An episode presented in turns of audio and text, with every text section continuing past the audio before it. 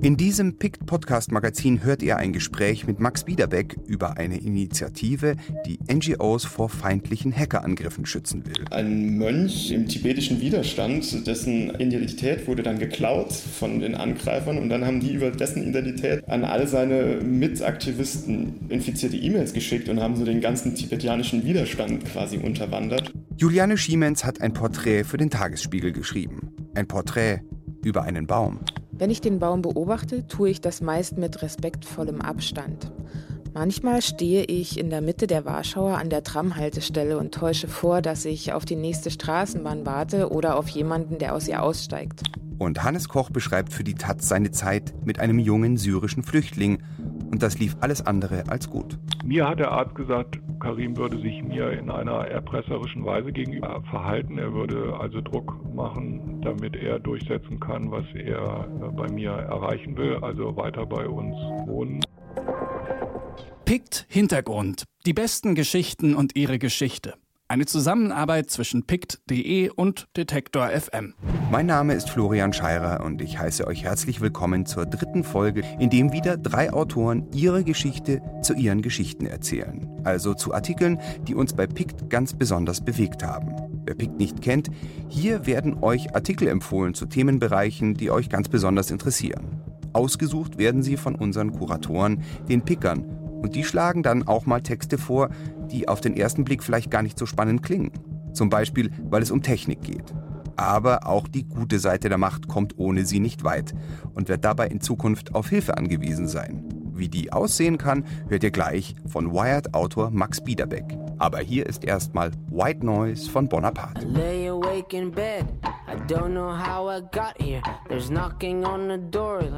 One, two, three, four.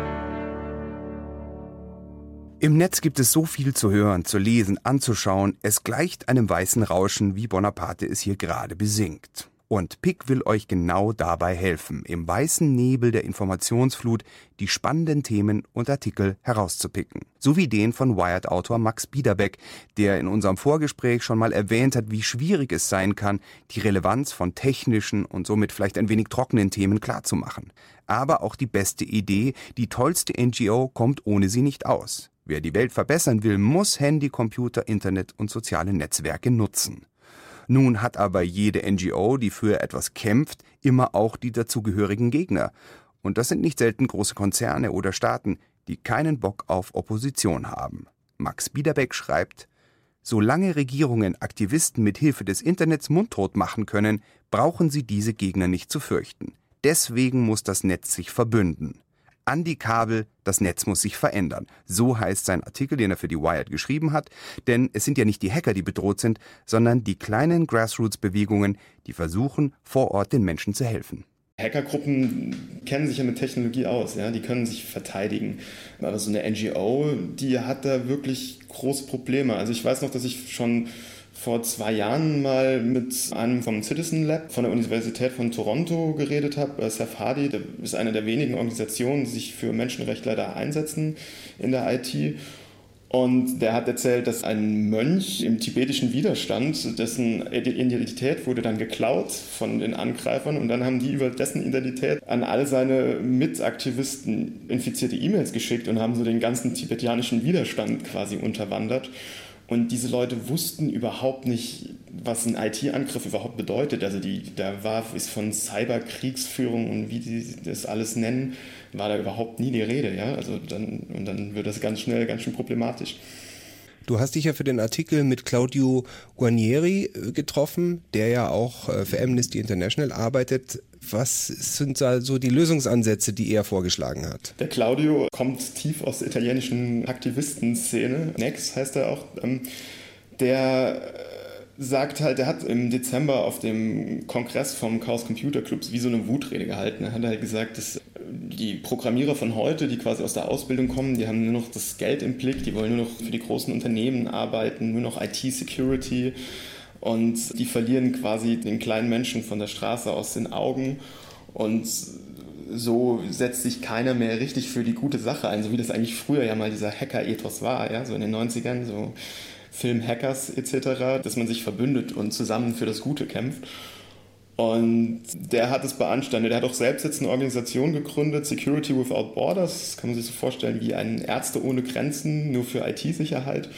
Und der will da jetzt quasi so eine Struktur aufbauen, damit die Menschen sich auch wieder, ja, wieder verteidigen können. Dass sie lernen, wie das geht, dass sie lernen, wie gefährlich was ist, dass man ihnen auch unter die Arme greift bei der Verteidigung, Systeme härtet etc. pp. In deinem Artikel hast du es, glaube ich, eine globale IT-Abteilung für Menschenrechte genannt. Also man kann sich dann als eben tibetanischer Mönch zum Beispiel einfach dahin wenden und äh, um Hilfe bitten oder wie soll das funktionieren? so blöd sich das anhört, ist es genauso gedacht. Und ich glaube, es, also es gab schon immer Hackergruppen oder kleinere Programmiererteams, die sich für die Menschen eingesetzt hat. Damals in der Debatte zum Beispiel Telecomics oder die World Neighborhood, die sich äh, in Syrien äh, eingesetzt haben, bevor da der Krieg ausgeufert ist und die da den Aktivisten geholfen haben, ihre Internetverbindung wieder auf Vordermann zu bringen, weil die ja gar nicht mehr ins Internet konnten. Und jetzt sollen sich die Leute quasi an diese größere Struktur tatsächlich direkt wenden können, um da Hilfe zu kriegen und Informationen. Und auch tatsächlich sitzen die dann auf der ganzen Welt, äh, von Berlin bis New York, und die können dann neben ihrer ganz normalen Arbeit als Programmierer in Unternehmen XY, können die halt vielleicht noch was verändern. Und das ist ja schon auch was Ansprechendes. Claudio Guarnieri, also auch Next genannt, ist ja auch noch Teil von dem Citizen Lab. Das kommt ja auch in deinem Artikel vor. Mhm, also das äh, Citizen Lab ist ein, eine Schnittstelle zwischen Forschung in IT-Sicherheit und, und Menschenrechten. Man muss ganz wichtig dabei sagen, es ist relativ klein und es ist keine NGO, es ist wirklich eine Forschungsstelle. Und die gucken halt, wo gibt es Zwischenfälle gegen Menschenrechtaktivisten und was passiert da. Die haben zum Beispiel im vergangenen Dezember diese Nile-Phishing-Attacks auf Aktivisten in Ägypten aufgedeckt oder auch im Sommer war das, glaube ich, 2016.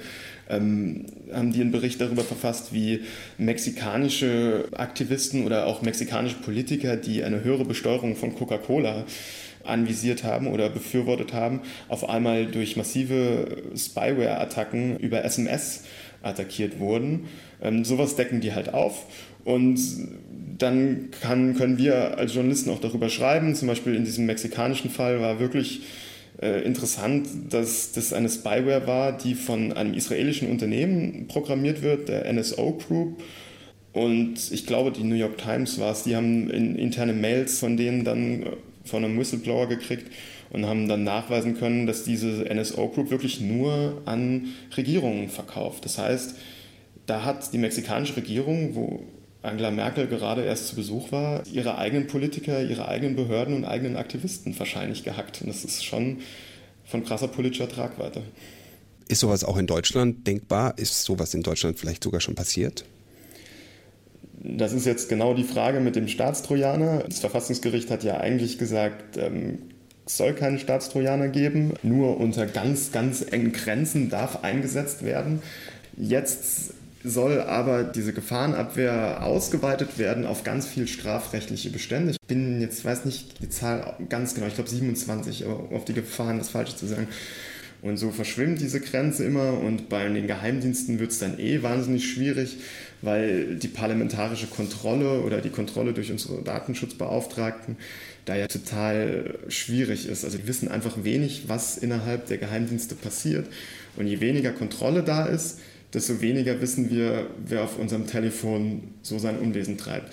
Und dass es sehr, sehr einfach ist, auf Telefo in Telefone einzubrechen, über, zum Beispiel über Anwendungen, die in Windeseile auf den Markt geschmissen werden und wahnsinnig viel Sicherheitslücken haben. Und das Internet of Things, da wollen wir gar nicht von reden, Sicherheitskatastrophe, das wissen wir alle. Wenn du so einen Artikel recherchierst, dann hast du ja mit unterschiedlichen Dingen da zu kämpfen. Einmal ist die technologische Hürde, also dass das der Leser dann auch versteht, mhm. ja schon so durchaus da. Dann ist es manchmal schwierig für die Auswirkungen auch entsprechend die Aufmerksamkeit zu bekommen, weil es eben vielleicht um kleinere Fälle oder Dinge geht, die uns vielleicht in Deutschland noch nicht so betreffen. Wie gehst du da vor und wie wählst du das aus? Hm, ist halt die Frage, wie es uns in Deutschland betrifft. Dieses Mexiko-Beispiel zeigt ja schön, wie fließend der Übergang ist zwischen was ist rechtlich noch okay und was ist nicht mehr okay. Viele dieser Software kommt auch aus Deutschland, äh, die da verkauft wird. Also äh, Gamma International zum Beispiel, die Finn Fischer programmiert haben, ist ein deutsch-britisches Unternehmen, die auch dahin verkaufen. Die haben nach Sudan, nach Syrien verkauft.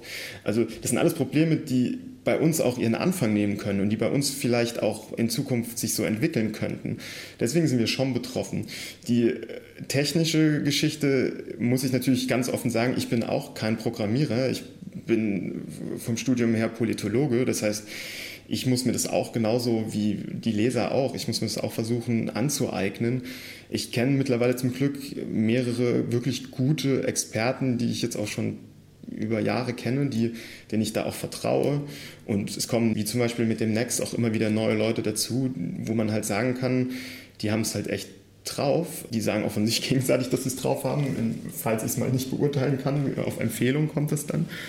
Und so versuche ich halt dieses Puzzle zusammenzusetzen und nach bestem Wissen und Gewissen. Ich sage ganz bestimmt nicht, dass mir da nicht auch Fehler bei unterlaufen können. Ähm, und vor allem, wie schafft man es, dafür mehr Aufmerksamkeit zu bekommen, ohne direkt in diesen schrecklichen Skandal Journalismus-Modus reinzukommen, weil wenn dann darüber geschrieben wird, dann ist es ja direkt immer alles die Vollkatastrophe, ja, und dann, dann ist es direkt, dann wird direkt auch diese, diese Worte, die da immer fallen, ne? diese Epidemie und manche Worte muss man auch manchmal benutzen, so wie infiziert, ja, aber es ist auf jeden Fall, es ist immer sehr Bild-Tech-mäßig, immer so diese, dieses Skandalöse und steckt wenig Erklärung hinter, vieles ist dann auch falsch. Politiker greifen dann auch dieses Falsche auf und dann ist von dem bösen Social Bot die Rede, ja, und so. Und das ist schade. Dann vielleicht nochmal zurück zu dem Kern deines Artikels, wo es ja darum mhm. geht, dass diese Security Without Borders Gruppe äh, aufgebaut wurde. Haben die denn gegen die großen Firmen und die großen staatlichen Institutionen überhaupt eine Chance? Ich denke, es ist ein Anfang. Ich denke, wenn ein Staat bei einem Aktivisten unbedingt rein will und Ressourcen dahinter steckt, dann wird es auch funktionieren. Was aber auch mir immer wieder erzählt wird, ist, dass diese Angriffe auf Aktivisten ein relativ niedriges Rüstungsniveau haben. Also die sind nicht wie jetzt beim DNC oder beim Bundestagshack, das sind jetzt nicht die großen unbekannten Sicherheitslücken, die da ausgenutzt werden, sondern da werden vor allem einfache Angriffsvektoren gewählt, wie zum Beispiel Social Engineering. Das heißt, da wird der Mitarbeiter beobachtet und dann schickt man dem eine E-Mail, die dem vertrauenswürdig vorkommt und dann klickt er drauf und dann kriegt er eine ganz einfache Malware auf seinen Computer. Das ist da eher der Einfallswinkel. Und da werden so Organisationen wie Security Without Borders schon einen Unterschied machen können, weil sie Aufklärung leisten, weil sie selbst die Systeme von diesen Leuten ähm, angreifen, als, als, als Test quasi. Das ist dieses Red-Blue-Team-Szenario. Also die gucken quasi, wo sind Schwachstellen in euren Systemen und wie können wir die ausmerzen. Und so wird da schon eine Sicherheit hergestellt das ist ein Katz-und-Maus-Spiel, das wird immer weitergehen, aber in einem Katz-und-Maus-Spiel muss es schon auch die Leute geben, die der Maus ein bisschen helfen. An die Kabel, das Netz muss sich verändern. Diesen Artikel aus der Wired findet ihr auf pick.de. Das Pick Podcast Magazin entsteht in Zusammenarbeit mit Detektor FM. Dort bei Detektor FM findet ihr noch weitere Informationen zu den Interviewpartnern, Links und auch ein paar Fotos zum Beispiel von Juliane Schiemens. Das Gespräch mit ihr über ihren Artikel, in dessen Zentrum ein Baum steht, hört ihr gleich nach dem Protest-Song von Broken Social Scene. Als nächstes geht es um einen Artikel, der im Tagesspiegel nochmal erschienen ist, Der härteste Baum von Berlin. Überall Party, überall Suff, Kotze und Krakele. Man muss zäh sein wie der einsame Kirschbaum auf der Warschauer Straße. Jede seiner Blüten ein in den Himmel gereckter Mittelfinger. Eine Liebeserklärung von Juliane Schiemens. Hallo, grüß dich. Wie wär's, wenn du mal den Anfang von dem Artikel einfach vorliest, dass man so ein bisschen weiß, worum es da geht? Auf der Warschauer Straße, im Strom von Pennern und Dealern, Hipstern und Touristen steht er, der härteste Baum von Berlin. Er steht da, so verloren, wie eigentlich nur ein Mensch sein kann. Ein Baum in der Großstadt, verkümmertes Grün, eher braun, an einem der lautesten, dreckigsten und mittlerweile gefährlichsten Orte Berlins, Warschauer Ecke Rewala. Ja, dieser Baum, der hat's dir angetan. Was ist so besonders an diesem Baum? Der Baum hat mich im Grunde so durch meine Zeit in Friedrichshain gerettet. Also ich habe tatsächlich festgestellt, was ich ja auch in dem Text sage, dass ich eben nicht hart genug für diesen Teil von Berlin äh, war und ähm, dass ich Natur brauche, um mich in manchen Momenten zu beruhigen, wenn ich zum Beispiel zu viele Menschen um mich habe und mir alles zu laut und zu dreckig ist. Und dann war da dieser Baum, der ist mir halt irgendwann aufgefallen, weil der da wirklich so allein stand auf der Warschauer, wie ich mich dort allzu oft gefühlt habe. Und dann habe ich begonnen, den zu beobachten und zu beobachten, was drumherum passiert. Und da sind eine ganze Menge Sachen passiert und deswegen fand ich den dann zunehmend interessanter. Was ist denn das für ein Viertel oder für eine Ecke von Berlin für alle Leute, die noch nie da waren und das nicht äh, kennen? Schmutzig, das ist das erste Wort, was mir einfallen würde.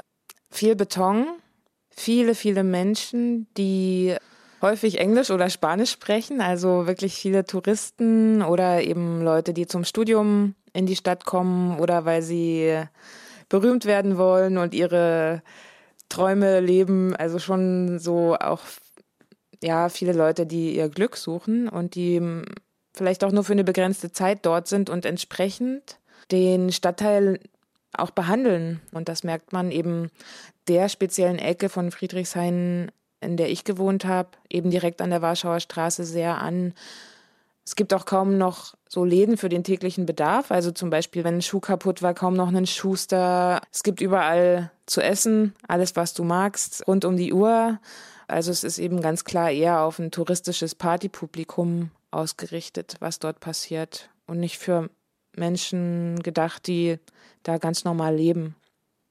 Du beschreibst es ja auch als einen gefährlichen Ort. Jetzt war ich schon mal in Friedrichshain. Ich habe mich jetzt da nicht bedroht gefühlt. Hat sich das sehr verändert oder habe ich das einfach nicht mitbekommen? Ja, also ich habe mich jetzt auch nicht permanent direkt bedroht gefühlt. In der kurzen Zeit, also den knapp zwei Jahren, in denen ich dort war, hatte ich halt schon das Gefühl, es ist immer häufiger so gewesen, dass wir die Polizei vorm Haus hatten.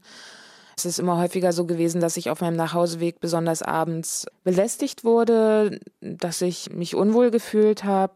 Ja, also ich denke halt auch, dass man sich da jetzt nicht generell bedroht fühlen muss, aber es passieren halt viele Sachen, die so ein, so ein kleines Unsicherheitsgefühl dich schon immer im Alltag mit dir rumtragen lassen. Andererseits könnte man natürlich auch sagen, naja, ist halt eine Großstadt, gibt's halt Dreck und Dealer und Ding, stell dich nicht so an.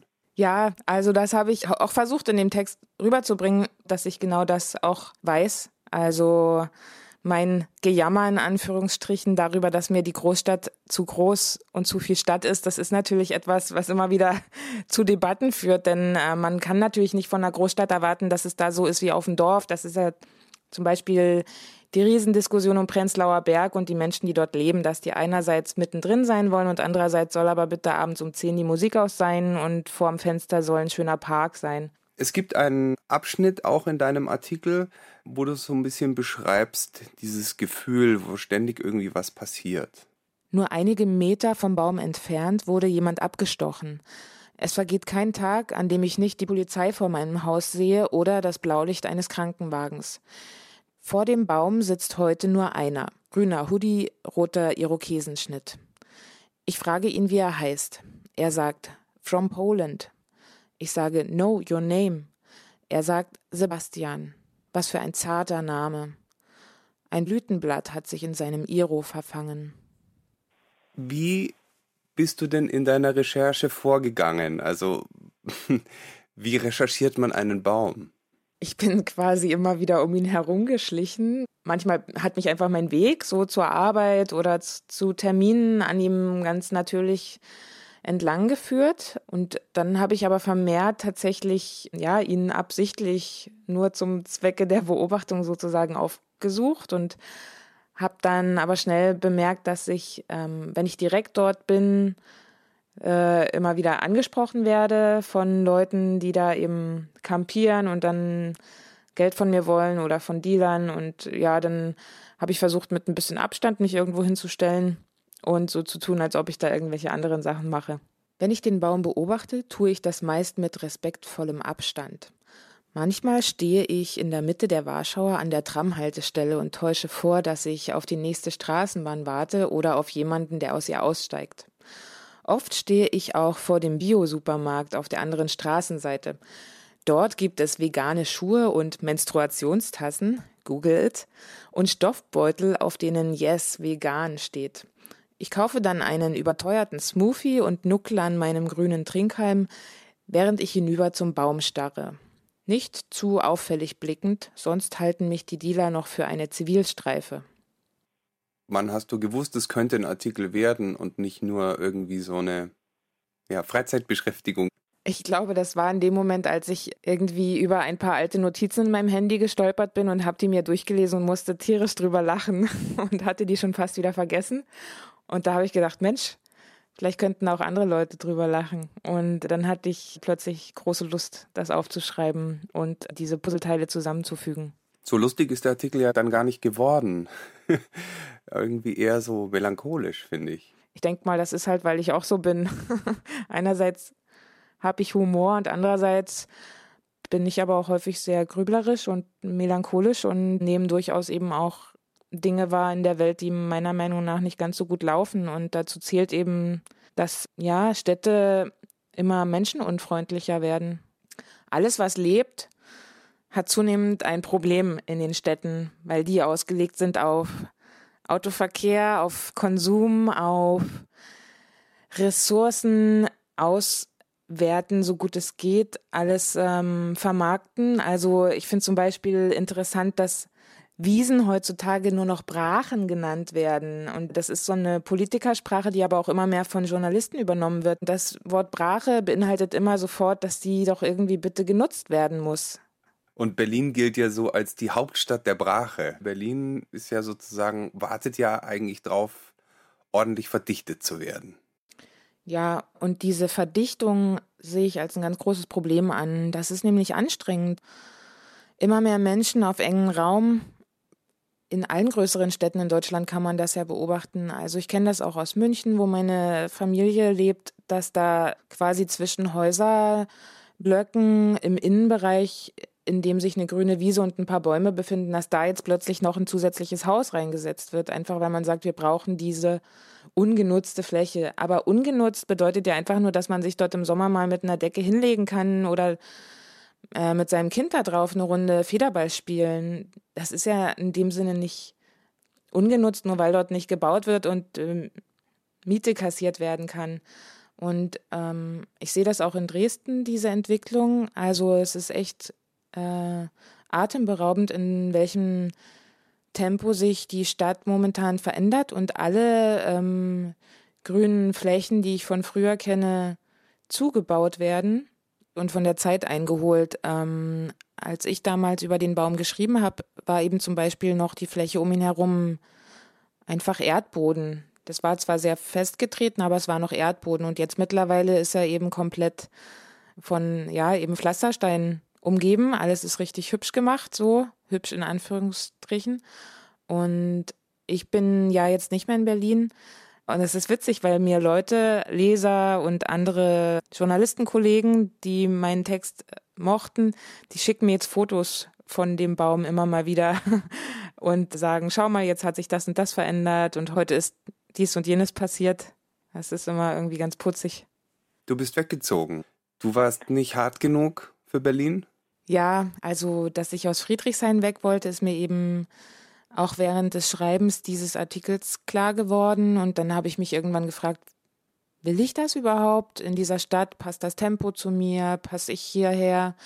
Und dann habe ich aus dem Bauch heraus die Entscheidung getroffen, zurück nach Dresden zu gehen, in meine alte Heimat sozusagen, in der ich viele, viele, viele Jahre gelebt habe schon und die ich sehr gut kenne.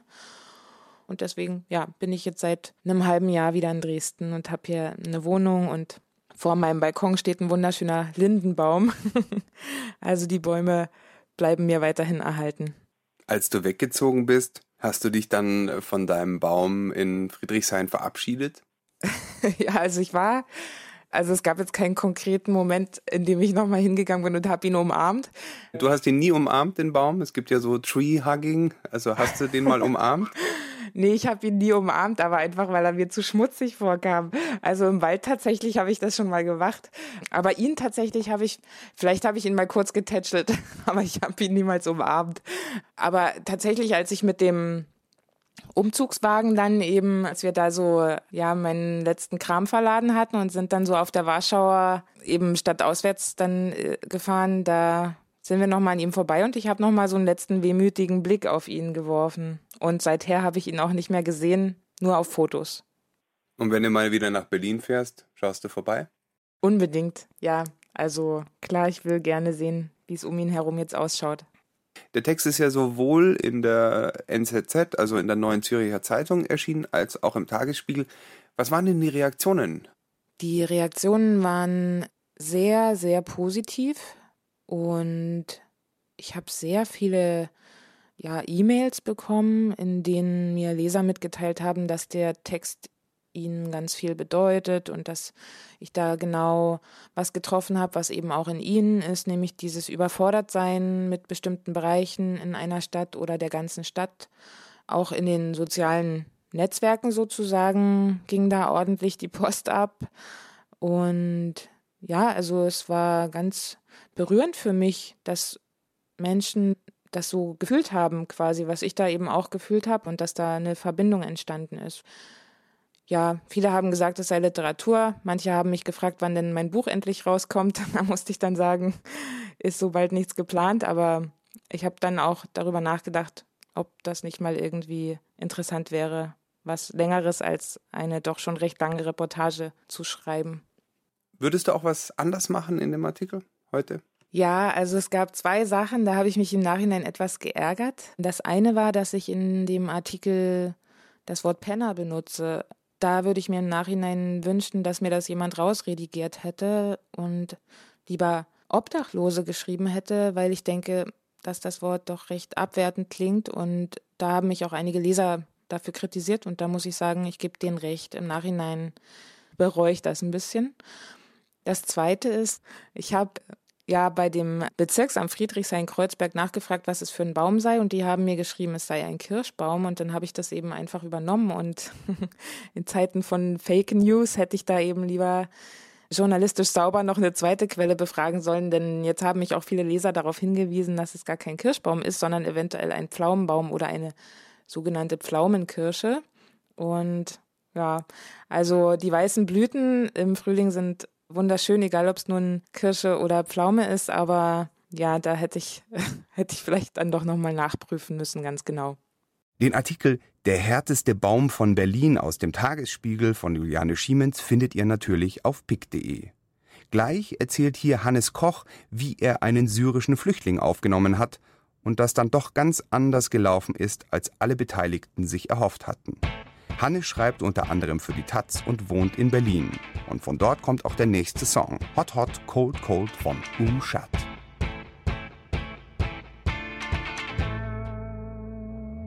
Also es war so, dass meine Tochter, unsere Tochter, die äh, zu dem Zeitpunkt 19 war, im Mai 2016 Karim kennengelernt hat, nachts in einem Club hier in Berlin beim Tanzen, irgendwo an der Spree.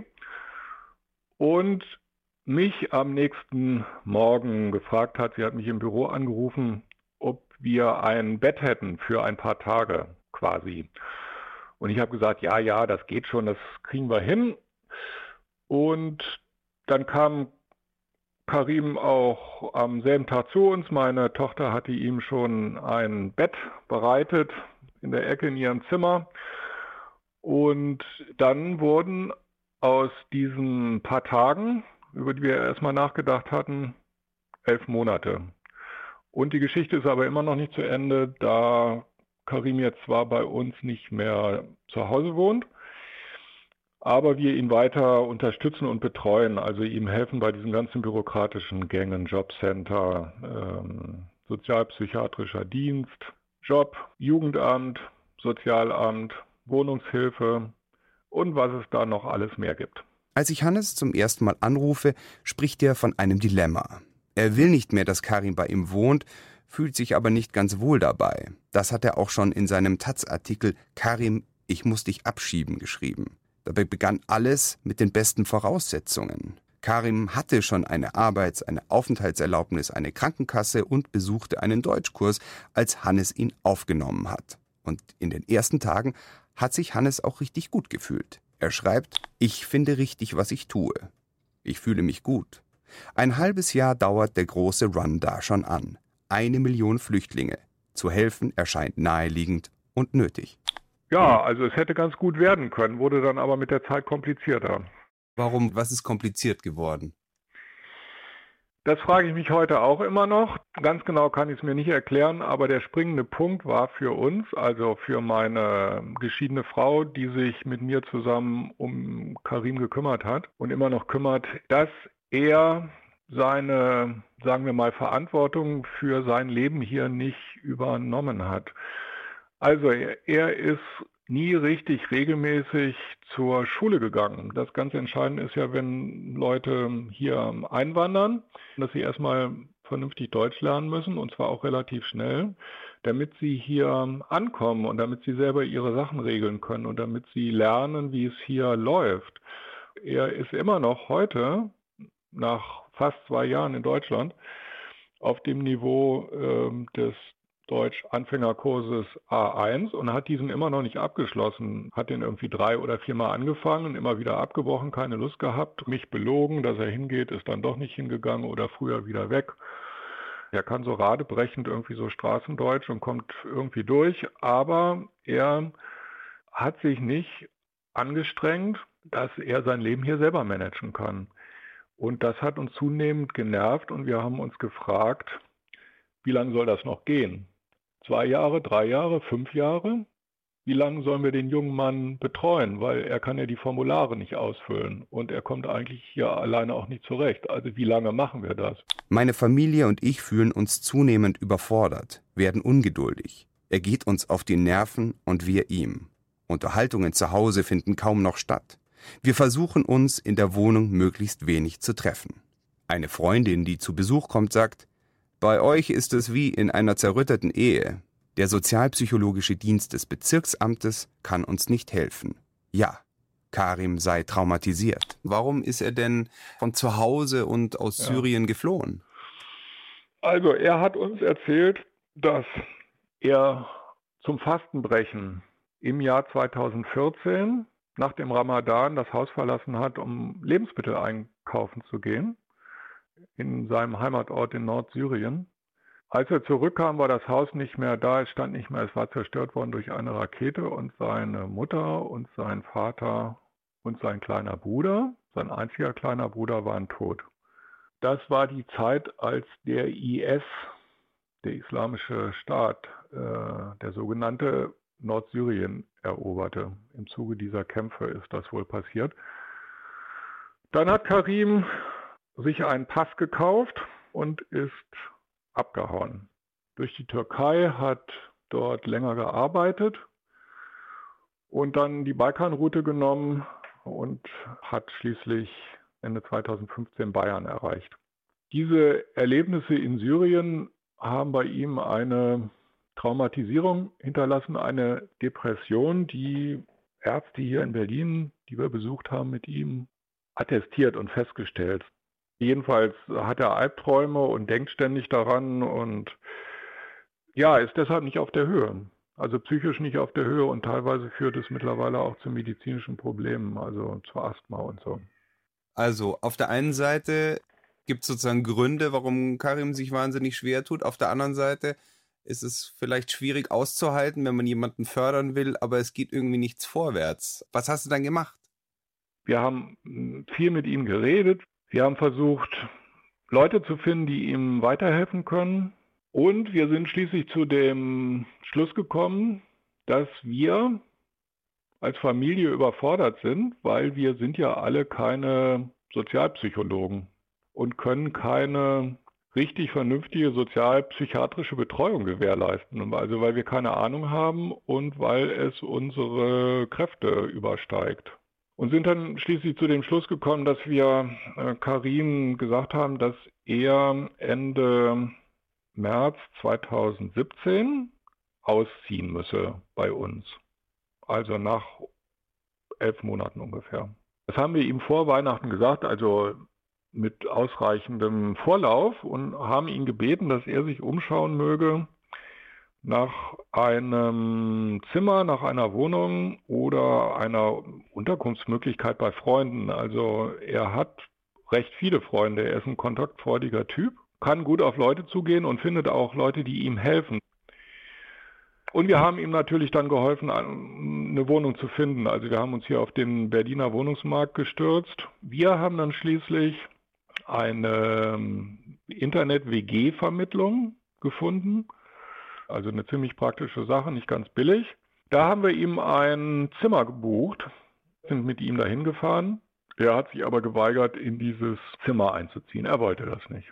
Ja, damit fängt ja auch der Artikel an, ne? Ich möchte mit Ihnen nur eine Woche bleiben. Bitter tötet mich nicht hier. Ich schwöre, ich sterbe. You killed me. Das ist ja schon ganz schön harter Tobak. Ja, ja, dieses Erlebnis schließlich hat sich zugetragen in einem Samstag im Frühjahr, Ende März, Anfang April. Karim allerdings sagte, dass er also nach, nach kurzen Augenblicken, dass er in dieser Wohnung auf keinen Fall bleiben könne dass er da sterben würde und dass seine Krankheit zurückkommen würde, also seine Traumatisierung und dass ihm, dass sein Kopf explodieren würde und dass er da nicht schlafen könnte. Wir haben hin und her diskutiert in der Küche. Ich saß, er stand. Wir haben herum ähm, diskutiert. Er ging zum Waschbecken, nahm sich ein Küchenmesser und fing an, an seinem Handgelenk herumzuspielen mit diesem Messer. Also es war so eine Drohung. Also ich habe das jedenfalls als solche empfunden und habe dann überlegt, was mache ich jetzt? Nehme ich ihn wieder mit nach Hause zu mir? Das wäre allerdings das Eingeständnis gewesen, dass wir ihn weiter betreuen und weiter bei uns haben, unbegrenzt. Oder lasse ich ihn dort und riskiere, was passieren könnte? Schwierige Entscheidung, ne? Und sehr schwierig, ja. Ich bin dann, habe ihn dann dort gelassen, bin runtergegangen, habe mich ins Auto gesetzt, überlegt, was ich mache und habe dann die 112 angerufen, also den Rettungswagen, habe denen gesagt, Selbstmord, Drohung.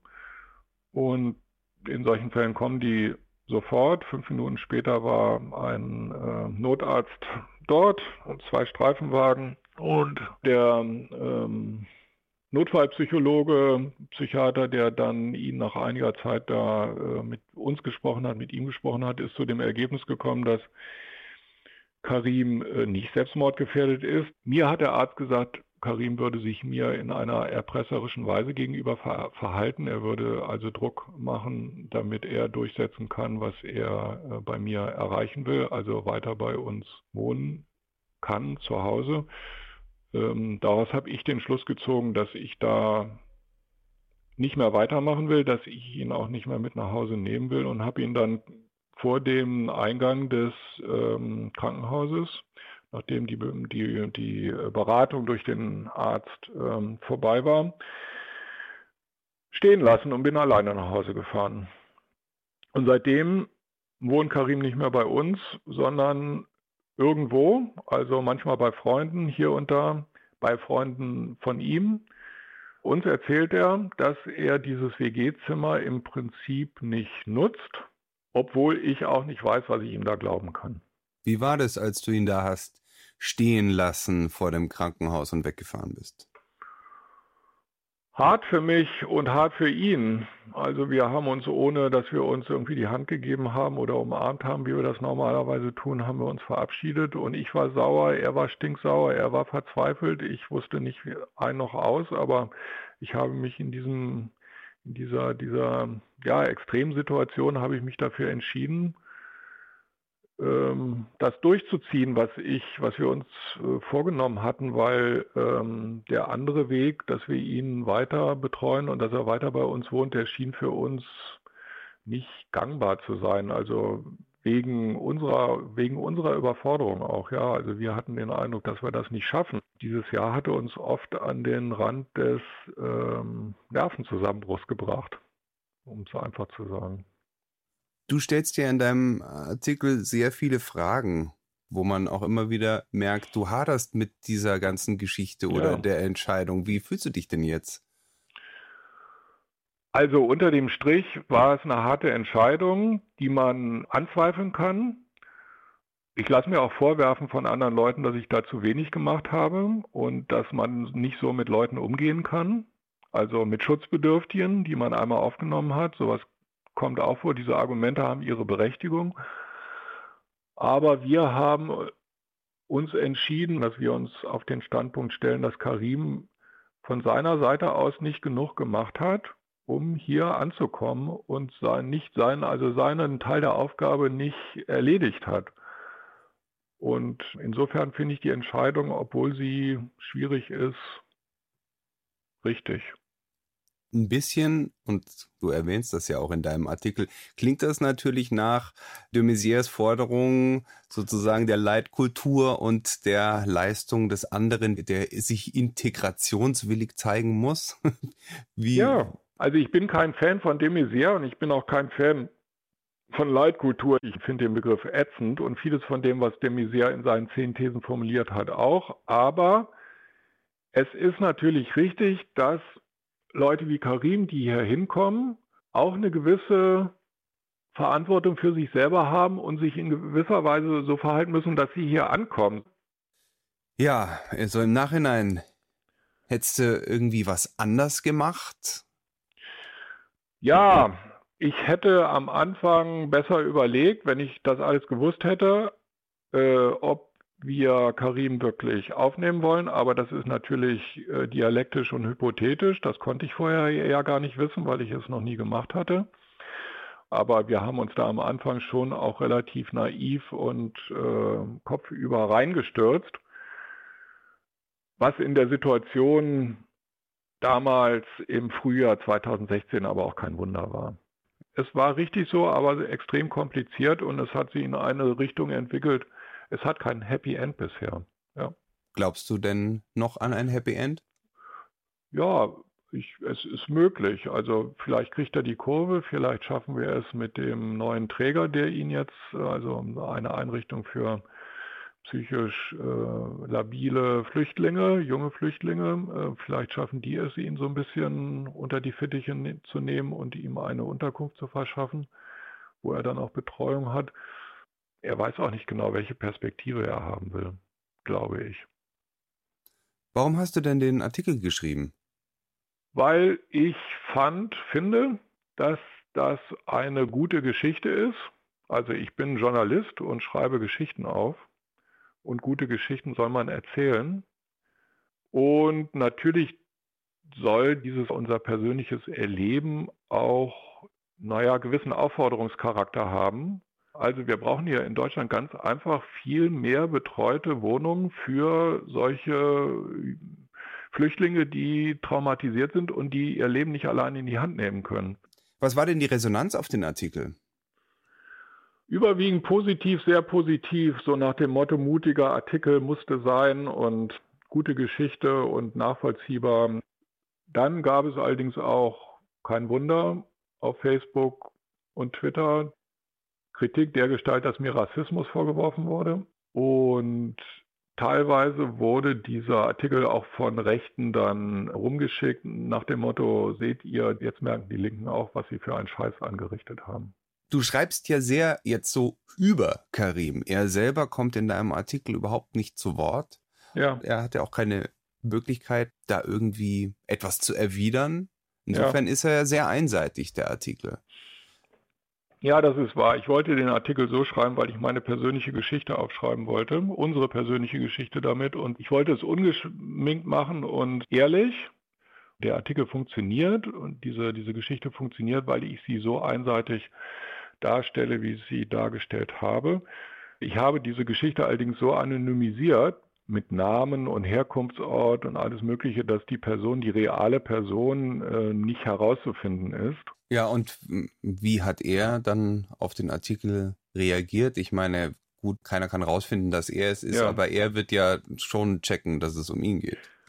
Ja, meine Tochter hat ihm den Artikel irgendwann gezeigt und der hatte sich aber nicht sonderlich für interessiert. Also er hat ihn nicht gelesen und er hat die Zeitung nicht aufgeschlagen, sondern hat gefragt, ob da ein Foto von ihm drin ist, was natürlich nicht der Fall ist und das war's. Also die Geschichte hat ihn als Geschichte in der Öffentlichkeit nicht interessiert.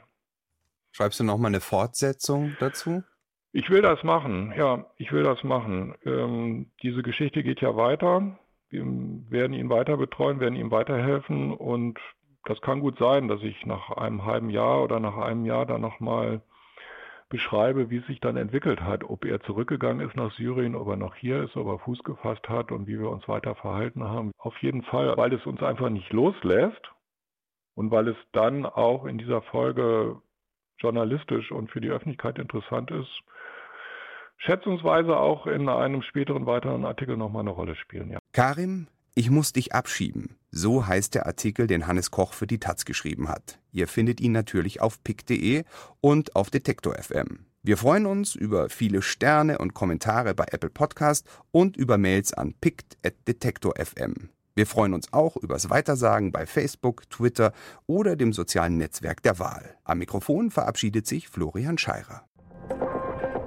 Pict Hintergrund. Die besten Geschichten und ihre Geschichte. Eine Zusammenarbeit zwischen pict.de und Detektor FM.